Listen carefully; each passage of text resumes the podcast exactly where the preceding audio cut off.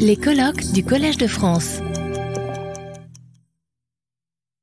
Nous voici euh, parvenus à la dernière phase de ce colloque euh, sur Paul Valéry au, collège, de France. C'est moi qui vais euh, terminer pour modérer la, session. Et c'est sur. après. Après ce Valéry dans son temps, en son temps, avec tous les, les vicissitudes de, l'époque, nous voici de retour dans un Valéry qu'on pourrait croire peut-être plus classique apparemment, hein, qui est le Valéry euh, physiologue, si je puis dire, euh, presque neuroscientifique avant l'heure. Euh, c'est le Valérie, penseur du corps et du, cerveau. Et l'après-midi va se dérouler en, deux temps. D'abord une intervention d'Atsuo Morimoto, ensuite il y aura une, une, table ronde hein, sur la, plus, spécifiquement sur la question du cerveau avec des, scientifiques sur le cerveau. Mais d'abord, je voudrais euh, euh, donner la parole donc à, Atsuo, euh, Morimoto, qui est, ben, comme la plupart des intervenants, qui, il y a des intervenants non valériens et d'autres qui sont des valériens reconnus de longue date. Il y en a eu beaucoup qui ont pris la parole aujourd'hui, aujourd'hui et hier, et, et Atsuo Morimoto fait partie de, ces, de cette dernière catégorie, donc des, des valériens très, très reconnus, et c'est fait partie de mes, mes plus anciennes connaissances euh, japonaises. Hein. Nous nous connaissons depuis fort longtemps. Euh, nous sommes euh, la première fois quand j'étais venu à, Tokyo en 96, et puis après, nous avons été ensemble à l'université de Kyoto de 97 à 99, et ça a été des années, des années extraordinaires. Donc, Atsuo Morimoto est, est professeur à à l'Institut de recherche en sciences humaines de l'Université de Kyoto. Il est l'auteur de, plusieurs livres, en particulier d'un livre important, très important sur Valéry, Paul Valéry, l'imaginaire et la genèse du sujet, de la psychologie à la poétique, paru en, 2009, c'était sa thèse.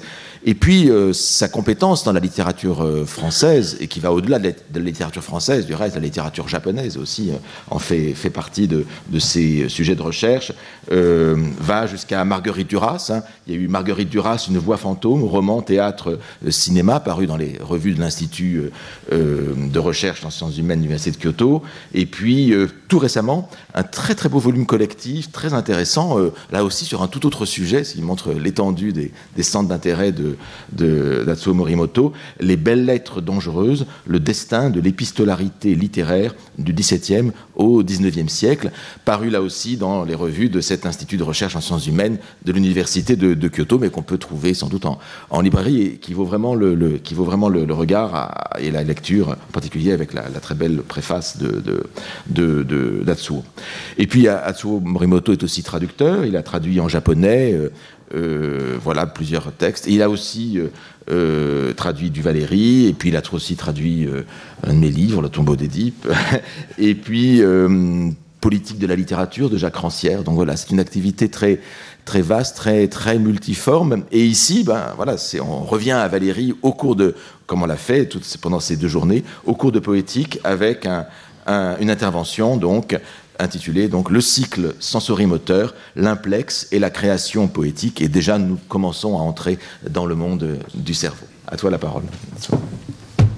Bah, merci beaucoup, William, pour cette euh, aimable présentation. Et merci, bien sûr, aussi pour. Euh, euh, ton aimable invitation à ce colloque, euh, Valérie, au Collège de France.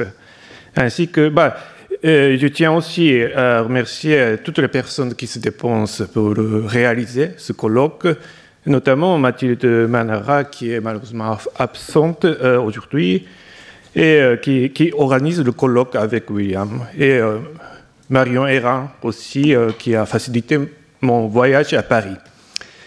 C'est un véritable honneur et un grand plaisir pour moi euh, d'assister au colloque dans ce prestigieux établissement et de pouvoir partager avec vous euh, les réflexions que j'ai faites en lisant les deux gros volumes de cette également magnifique édition du cours de poétique.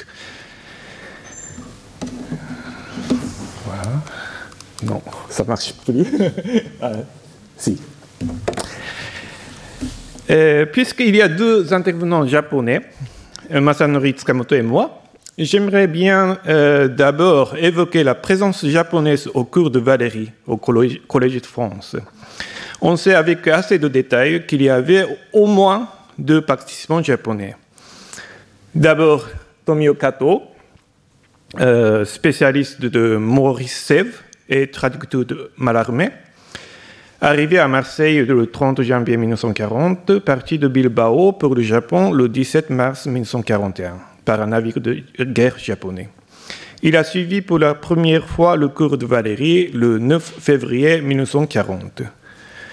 Dans deux volumes de son livre, Mon histoire de France, euh, se trouvent euh, ça et là de petites mentions aux impressions qu'il a eues pendant le cours. Et puis, euh, un avant, cette fois, c'est Mitsuo Nakamura, un célèbre critique littéraire, arrivé en, en Europe en automne 1938 et parti de Bordeaux pour le Japon en septembre 1939, après le début de la guerre. Pendant ce court séjour d'après un an, Nakamura participe avec assiduité au cours de Valérie à partir de novembre 1938. Le courrier de Paris, euh, petit texte recueilli euh, dans euh, son livre de souvenirs français jusqu'à la guerre, abonde en observations et réflexions qu'il a faites en suivant le cours. Il est impossible de vous en présenter ici tous les détails, mais le texte mérite sans aucun doute d'être traduit en français. Ce qui attire surtout mon attention, c'est euh, parce que cette anecdote n'est pas retenue dans notre édition, c'est euh, le passage où Valérie raconte, ah non, c'est Nakamura raconte la manière nostalgique dont Valérie a resté le poème que Hugo avait écrit lors du décès de Gauthier c'est-à-dire à Théophile Gautier, pièce recueillie dans le tombeau de Théophile Gautier. Selon Nakamura, en restant sévère, moi, blanchi par les jours sur ma tête neigeant, je me souviens des temps écoulés et songeant à ce jeune passé qui vit nos deux aurores, Valérie a touché ses propres cheveux blancs de façon presque inaperçue. Puis, deux fois de suite, sévère, euh, restant deux fois de suite sévère, le dur faucheur, avec sa large lame, avance, pensive et pas à pas vers le reste du blé. Valérie a dit que euh, c'était vraiment une belle image. Et euh, Valérie a senti certainement, conclut Nakamura, que c'était lui-même qui était maintenant ce reste du blé.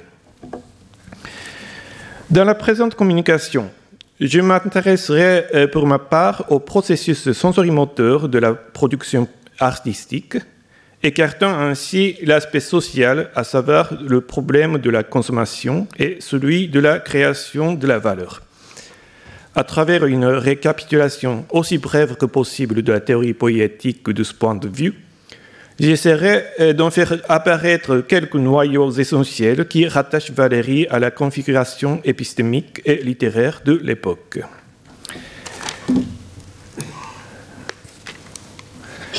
Euh, en effet, euh, le fondement théorique de la poétique valérienne est sensorimoteur, malgré euh, l'image qu'on a de Valérie comme poète de l'intellect.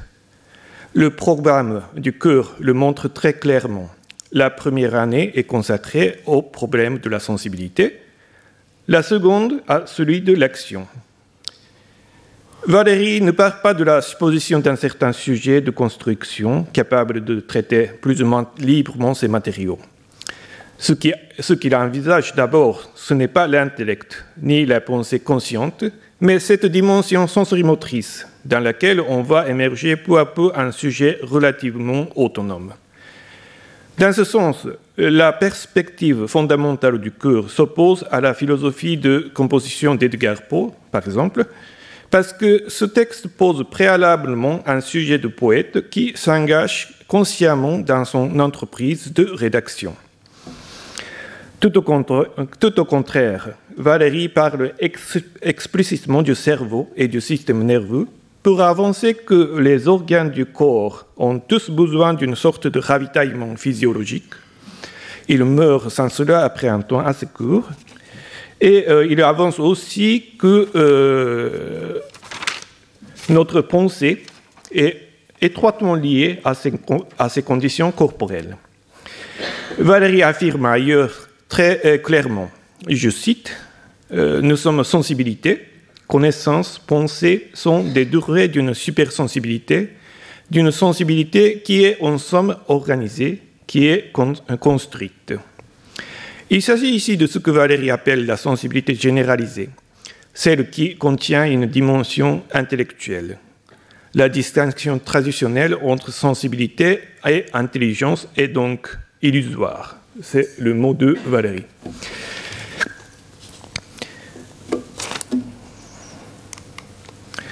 Euh, cette perspective psychophysiologique élargie, euh, à juste titre qualifier de matérialiste, examine d'abord chaque organe sensoriel et y trouve la propriété monopragmatique, le mot est de Valérie aussi, c'est-à-dire propriété qui ne réagit à l'excitation qu'à une seule manière. Il s'agit de la sensibilité élémentaire, dont la fonction essentielle consiste dans le caractère récepto-émetteur, ou ce que Valérie appelle DR, demande-réponse. La rétine, par exemple, ne sait voir que la lumière et de la couleur, et un muscle ne sait que se rétracter et s'allonger. Mais un être vivant ne se réduit évidemment pas à ces simples fonctions sensorielles locales. Il est un ensemble organisé d'organes, et le système nerveux y est tellement compliqué que l'on ne voit plus cette correspondance élémentaire entre excitation et réaction. Dans le cœur, Valérie remarque à maintes reprises la relation presque arbitraire entre la cause et l'effet sensible. Par exemple, l'amour, qui entraîne bien des conséquences importantes pour un homme, n'est après tout qu'un détail de euh, un mécanisme reproductif, un mal de dents qui peut euh, torturer plus qu'une maladie mortelle est bien moins grave que cela, bien sûr. Bref, je cite, l'innervation sensitive des organes n'est pas fonction de leur importance. Le monde est déjà plein d'accidents et de hasards, mais ceux-ci trouvent en nous des sensibilisations également diverses. Ainsi s'ouvre une sorte d'espace intérieur beaucoup moins déterminé entre demande et réponse.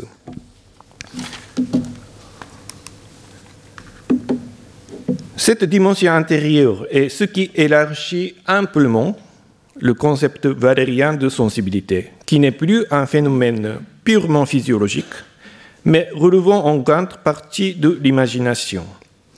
Ainsi, je cite, nous répondons par des images, par une production d'images, à l'absence de ce qui nous manque. Par exemple, par une feinte de boisson à la soif, par l'image d'un fruit à la faim. Une constellation est aussi une œuvre de sensibilité qui trace euh, des lignes imaginaires entre les étoiles. Valérie va jusqu'à dire que la philosophie et euh, une partie importante de la science naturelle résulte aussi de la sensibilité. À la base de la philosophie se trouve en effet tout le système de la question, le pourquoi, le comment, etc. Et ce système suscite autant de réponses purement euh, verbales qui constitueront un système métaphysique. Quant à la science, à part sa partie positive qui consiste en recettes qui réussissent toujours, tout le reste est littérature, affirme Valérie, c'est-à-dire de formation imaginaire. La sensibilité imaginative a cette caractéristique remarquable qu'elle peut donner une image d'action capable de débaucher intérieurement un mouvement à l'état virtuel. Là, euh, donc, euh, je voudrais bien insister sur cette, notion d'image euh, d'action. Dans le, dans le cours, Valérie en parle à plusieurs fois, en la nommant par exemple la mimique intérieure, où le muscle peut à vite faire le même mouvement qu'il fait. Il s'agit d'une manière de synthèse du faire et du non-faire. C'est une sorte de simulation. Donc, euh, vous pouvez faire quelque chose euh, tout en restant immobile, comme ça, et vous imaginez une action. Euh, l'importance de cette image d'action ou de l'épure motrice consiste en fin de compte à réaliser une pensée abstraite et libre parce que le faire devenir ainsi une image peut entrer dans nos combinaisons mentales sous forme de symboles. ce qui nous permet de réfléchir et préparer délibérément une exécution définitive. Cet espace imaginaire ne garantit en quelque sorte une liberté parce qu'il nous esquisse virtuellement des choix d'action. Donc voilà, vous imaginez des, actions, euh, plusieurs options, et euh, créons ainsi donc un état d'indétermination. Autrement dit, l'animal muni d'un système nerveux d'une certaine complexité possède en soi des possibilités de réagir qui dépassent largement le minimum nécessaire à la vie. Cette partie d'excès ou de surabondance est pour l'homme beaucoup plus considérable. On arrive ainsi à la création artistique. S'il y a art, c'est que l'homme est un être d'excès et d'écart, dont on a parlé déjà hier et aujourd'hui aussi. D'écart parce que l'homme ne peut se réduire aux euh, actions ordinaires de conservation et se sépare forcément du strict minimum de l'utilité vitale. D'ailleurs, c'est ce qui définit la civilisation. L'art consiste alors, selon Valéry, de créer, en partant de ce domaine de l'arbitraire, de l'inutilité, une sorte d'utilité et une sorte de nécessité de seconde espèce. Euh, cette formulation est sans aucun doute euh, n'est pas suffisante parce que, bah, comme euh, le remarque Antoine Compagnon ce matin, donc il faut reconsidérer, mais je la laisse pour le moment telle qu'elle est. C'est ici c'est ici que l'implex paraît, euh, paraît, jouer un grand rôle. Rappelons-nous euh, que l'implex est euh, tout ce qu'un homme possède en soi, même sans le savoir, comme possibilité de réponse. Mais ceci à plusieurs niveaux. Il y a d'abord des implexes qui donnent des réactions réflexes immédiates. L'implex est d'un sens l'un des possibles du moi de l'instant. Il est l'avenir euh, immédiat de l'événement. Mais à un degré de complexité supérieur, l'implex se, sépare de ce niveau euh, réflexe immédiat pour acquérir un état beaucoup plus organisé. On peut alors parler du langage comme, euh, comme ou de la société comme un plex, ou euh, bien ce que Valérie appelle COM, c'est-à-dire mon corps, mon esprit et mon monde, qui sont tous autant de implexes. Et enfin, on peut parler aussi de notre existence même, parce que le véritable nous est cet implexe, qui est notre capacité de sensibilité, notre capacité de réponse congénitale et acquise, euh, parmi lesquelles la mémoire, etc. En effet, dans une note préparatoire qui n'est pas retenue dans notre édition, Valérie distingue deux implexes, l'un naturel, l'autre appris. C'est une citation. Le second est mémoire, ici possibilité illimitée. Pas de relation intrinsèque. En somme, les implexes du premier genre, c'est-à-dire les implexes naturels, sont assimilables à des réflexes non seulement moteurs. Quel est alors le rôle joué par l'implex dans la création euh, poétique? Dans ce contexte, Valérie avance surtout l'importance du langage intérieur, où, euh, je cite, euh, l'implex constitué par les innombrables liaisons de la mémoire du langage, qui nous offre la possibilité de faire agir la pensée sur la pensée, sorte de dialogue intérieur. Notre conscience est destinée à ce que Valérie appelle la self-variance, elle change toujours, alors que la production d'une œuvre exige inévitablement de conserver ou de capitaliser des idées, des formes d'actes, un dessin ou un état, etc., et de trouver ou d'attendre apparaître des expressions heureuses. Le langage intérieur comme complexe est ce qui permet ce travail je cite, ce, ce qui nous donne ce forme de fantôme d'acte, les, moyens de communiquer avec nos possibles de mémoire, de mettre facilement et instantanément nos ressources à la disposition de la circonstance actuelle. et de nous répéter le thème ou le problème en jeu devant le sanctuaire fermé d'où nous attendons l'oracle, c'est-à-dire l'expression voulue. Euh, ce, sanctuaire, ben, c'est l'autre nom de l'indéfinissable, euh, problème que Valérie a évoqué à la fin de sa leçon inaugurale. Ce que nous pouvons compter pour certains, excusez-moi, c'est oui, voilà. Euh, ce, que, ce que nous pouvons compter pour certains, ce ne sont que des actions que nous pouvons exécuter. Le reste dépasse notre pouvoir et le domaine intérieur du poète en état, en état de création y appartient. C'est pourquoi l'acte et l'indéfinissable constituent les deux, euh, deux pôles essentiels de la problématique poétique. Puisque, je cite, nous n'avons aucun moyen d'atteindre exactement en nous ce que nous souhaitons en obtenir, il faut trouver l'intermédiaire qui puisse connecter ces deux pôles afin d'avoir les mots ou les tournures nécessaires le langage intérieur comme implexe, l'ensemble de fantômes d'actes ou d'images d'action, sert ici de cet intermédiaire. Pour recourir de nouveau et euh, librement, parce qu'il s'agit d'une sorte d'hypothèse, mais pour recourir de nouveau à l'opposition de l'implexe naturel et de l'implexe acquis, on pourrait dire que c'est par le moyen de notre implexe acquis, c'est-à-dire le langage intérieur, que l'on peut interroger notre implexe naturel, l'ensemble non organisé de nos possibles, pour atteindre à l'œuvre désirée. Rendre cet implexe acquis plus efficace, l'idéal poétique y résiste, réside pour Valérie, parce que n'oublions pas, euh, le but n'est pas de faire telle œuvre, mais de faire en soi-même celui qui fasse, puisse faire cette œuvre. Voilà euh, une des euh, récapitulations possibles de la théorie poétique de Valérie en peu de mots. J'aimerais bien maintenant faire quelques remarques qui la concernent. D'abord, euh, l'importance de l'image intérieure d'action ou de l'épure motrice.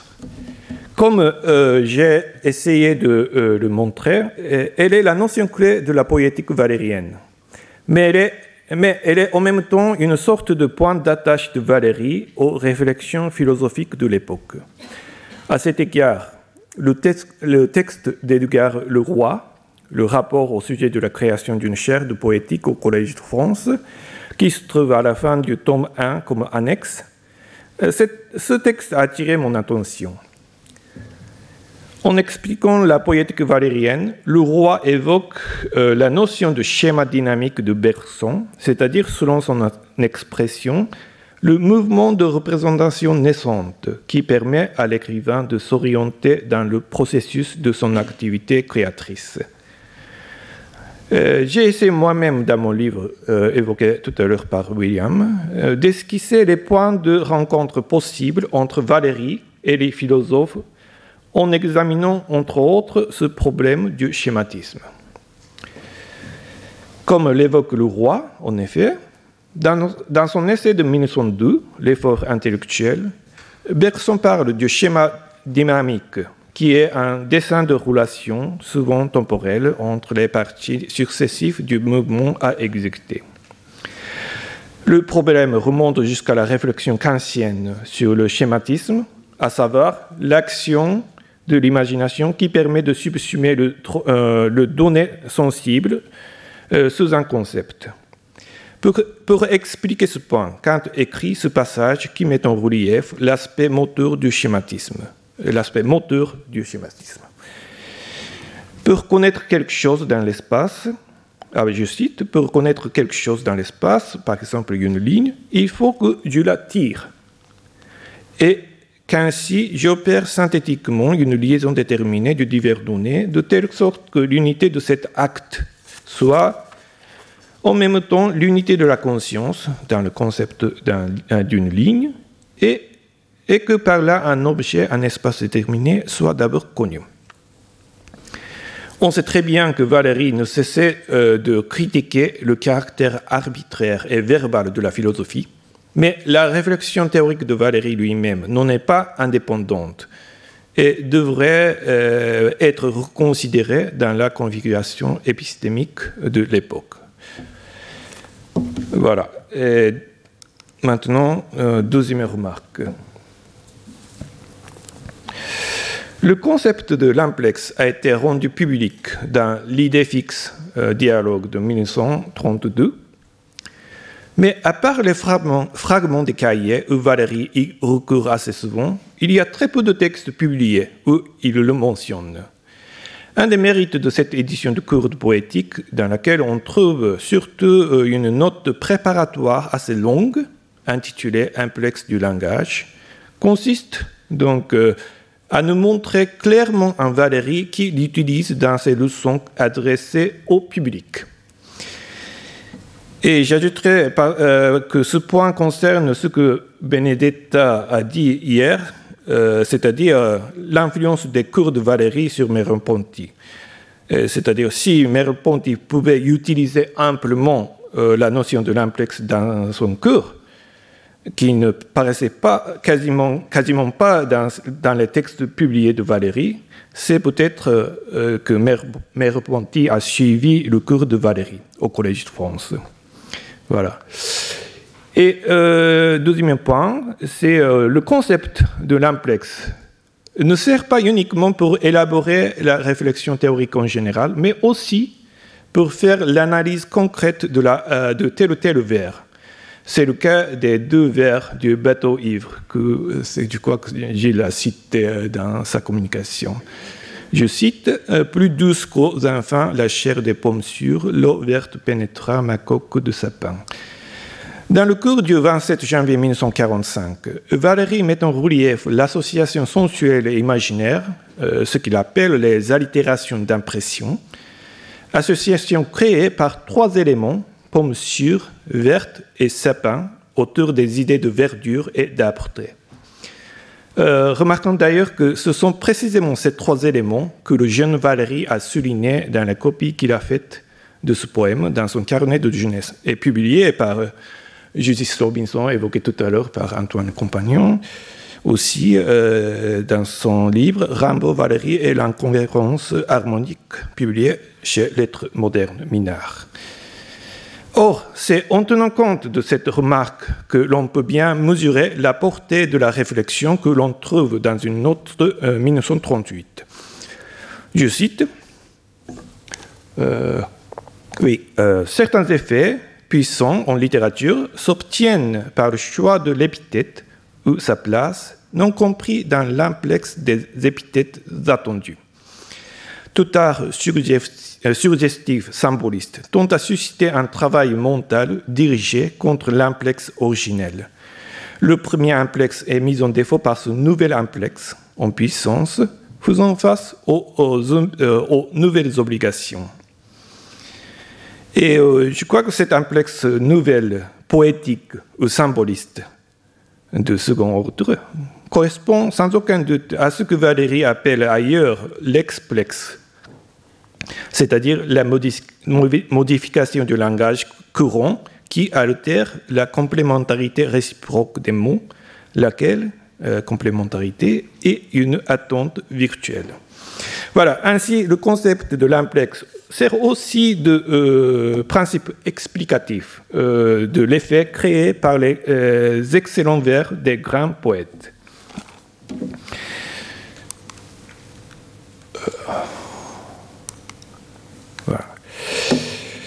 À ce, euh, propos, euh, je ne peux pas m'empêcher de vous signaler ce fait que euh, j'ai tout récemment remarqué. Excusez-moi, je ne peux pas résister à cette tentation. L'idée des harmoniques, une des notions clés de Valérie qui, comme l'implex, désigne la dimension potentielle du psychique et qui lui servent aussi de principe explicatif des problèmes poétiques. Euh, rappelons-nous à cet égard que selon Valérie, Rimbaud a découvert la puissance de l'incohérence harmonique. Voilà.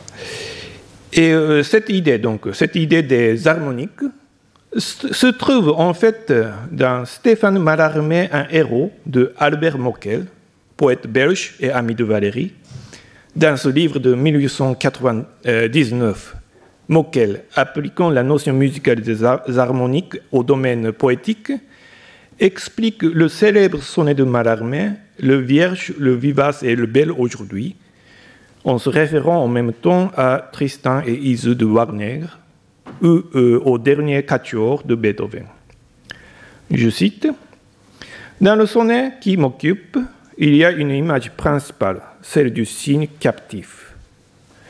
L'idée de la déchéance platonicienne en est, née directement et dirige le poème. Et tout autour de celle-ci se sont développées des idées euh, connexes, des idées harmoniques qui l'enrichissent et la multiplient. Le poème doit être l'éclosion simultanée d'elles toutes. La grande image est apparue d'abord, puis aussitôt idée principale, revêtue par la luxuriance touffue de ces autres idées, nées d'elles-mêmes, comme une prodigieuse chevelure. Toutes sont unies entre elles. Et il est curieux que euh, pour expliquer cet effet de résonance poétique, Moquel parle des actions simplexes. L'usage n'est certes que comme épithète, et non pas comme substantif, tel était le cas pour l'implexe valérien. Mais l'affinité entre les réflexions des deux poètes est évidente. La poétique valérienne devrait donc être située non seulement dans l'histoire philosophique, comme nous l'avons vu, mais aussi comme euh, dans l'histoire littéraire et dans la configuration idéologique symboliste. Euh, troisième et dernière remarque. Dans le cours, Valérie parle quelquefois de l'aventure de l'humanité. L'homme s'écarte des conditions initiales de sa vie et le milieu nouvellement acquis, il le dépasse sans cesse même s'il est confortable pour lui. L'homme est un mouvement perpétuel et sans but qui renonce toujours à la stabilité. Curieusement, c'est non seulement ce qui réalise le, euh, le, progrès de la science naturelle et des technologies, mais aussi ce qui constitue le principe même des arts, comme le suggère l'interrogation de Valérie, quel besoin de dessiner des animaux sur les euh, parois d'une caverne, cet acte artistique sans utilité relève de l'aventure spirituelle du génie humain. Ainsi, on voit réapparaître l'idéal de Léonard de Vinci, génie tout-puissant capable à la fois de la science et des arts, avec pourtant une sorte de aporie amère pour nous. En effet, l'appareil vivant que le génie de Léonard a pu imaginer n'est conçu que pour aller chercher de la neige au sommet des montagnes pour la répandre, sur le pavé des villes l'été. C'est euh, l'expression de Valérie. Cette réflexion qui figure dans la sténographie de la leçon du 20 janvier 1940 se rattache euh, évidemment au passage bien connu de la crise de l'esprit, où Valérie se lamentait sur d'autres emplois de l'homme volant léonardien dans les graves répercussions de la Première Guerre mondiale. Il pensait bien sûr aux chasseurs. Mais dans le cours du 17 mars 1945, il pense cette fois à la réalisation très proche de la bombe atomique. L'interaction de Valérie, l'homme pourra-t-il s'adapter à ce qu'a fait l'homme, devient alors d'autant plus sérieuse pour nous que la situation actuelle résulte de l'aventure de l'humanité qui réalise aujourd'hui des, euh, armes de destruction massive, en même temps qu'elle crée et crée toujours les œuvres de l'esprit. L'aporie ne pourrait-elle pas s'appeler celle de Poyen ou de la poétique? Puisque j'ai commencé par évoquer, la présence japonaise au cours de Valérie, J'aimerais bien conclure mon discours en citant un film japonais inspiré en partie par les vers de Valérie. Bah, vous le connaissez euh, tous très bien, c'est euh, Le vent se de Hayao Miyazaki. Le réalisateur japonais a amalgamé deux histoires. D'une part, celle de l'héroïne Naoko, atteinte de la tuberculose, personnage fictif qui vient de la nouvelle de Tatsuo Hori du même nom. Et d'autre part, l'histoire de son mari, Jiro Horikoshi, ingénieur réel, cette fois, qui a créé le célèbre chasseur de type 0 de la marine japonaise. Au début du film, on voit Jiro, dans son enfance, rêver de voler en plein ciel en pilotant un avion. Son métier d'ingénieur est en quelque sorte un substitut de ce rêve naïf d'enfance de vouloir être pilote. Mais avec quelle différence? À l'origine de toutes les inventions technologiques se trouve un rêve innocent qui, comme le remarque Valérie, a incité et incite l'humanité à se lancer dans l'aventure. Mais la conséquence de ce rêve n'est pas toujours heureuse. Cette cruauté du rêve moderne, Hayao Miyazaki l'a très bien montré dans son film. L'essence de la poétique valérienne semble y résider aussi. Merci de votre attention. Retrouvez tous les contenus du Collège de France sur www.colège-2-france.fr.